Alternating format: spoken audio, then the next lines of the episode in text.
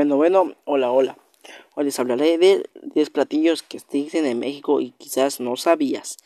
Quédate, que te los muestro para que salgas a buscarlos. Así cuando estés de viaje, vayas por ahí, veas un puestecito, te bajas, preguntas, dices, mmm, veré si en ese podcast tenía razón y voy a buscar ese platillo que se me antojó. Bueno, te bajas, le preguntas a la doñita y dices, oiga, ¿no tiene platillo esa doñita? Claro que sí, sí lo tengo.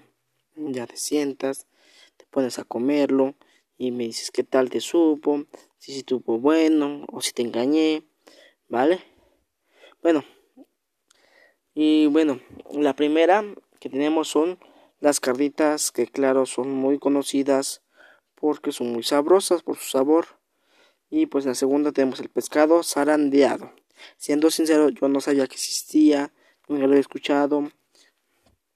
Y ahorita, pues ahorita no sabía cómo es, pero ya, ya sé, pues. Y ya, y pues ustedes me dicen si los conocían o no.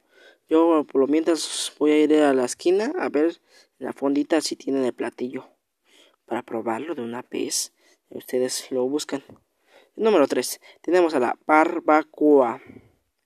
Que por cierto, sabrosa. Se los recomiendo mucho, la verdad cuando andan ahí por ahí, en centro por ahí, deben preguntar por ella, ¿vale?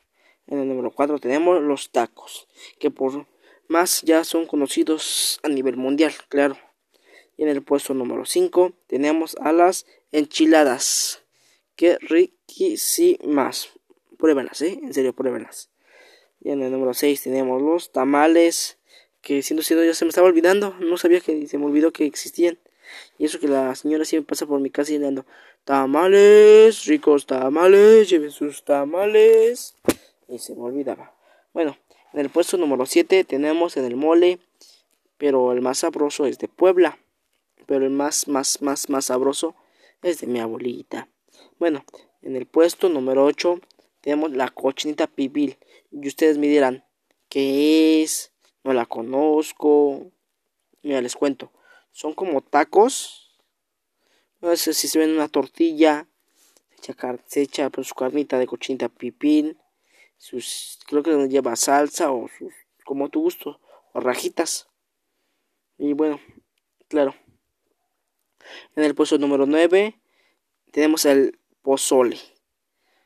Con su carnita, pozolito, limoncito, su lechuguita. Eh, son buenísimos en el tiempo de frío, la verdad aunque hay mamás que dicen, mira el día, eh, hace mucha calor. Mm, está bien bueno como para un pozole. Aunque haga mucha calor, las mamás dicen, pozole, pozole.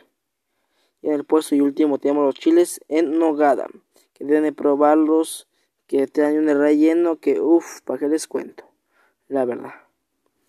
Tardaría mucho explicándoles qué lleva y todo más les digo el nombre para que ustedes estén por ahí buscando o cuando estén por ahí de otro lado, en un concierto de música, cuando están así, en eventos de, de comida, eso los busquen y me dicen qué tal, si mi podcast les fue de ayuda, ¿vale? Bueno, eso es todo y gracias por su tiempo y hasta la próxima. Les traeré nuevos y platillos y sabrosos. Adiós.